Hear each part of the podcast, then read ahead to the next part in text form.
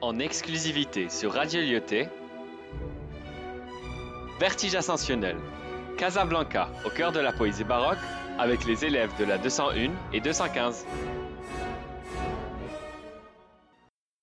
Le paquebot. D'une maculée blancheur, le paquebot vit. Étendu de toute sa hauteur, fascinant, il nous témoigne d'un contraste si éloquent entre baroque et constante symétrie. À des d'altitude, sur les têtes sont mis deux chapeaux stables, immuables, permanents, qui, de leur équilibre, s'opposent au mouvement de l'ancien style irrégulier que l'on oublie. Ainsi, l'arc-en-ciel bizarre aux couleurs étranges, en uniformité de candeur, il se change, mettant fin à toutes les dupes illusions dont l'effet faisait jadis office de l'heure, aux rêvasseurs passants s'arrêtant toute l'heure, contemplant la clarté de l'imagination.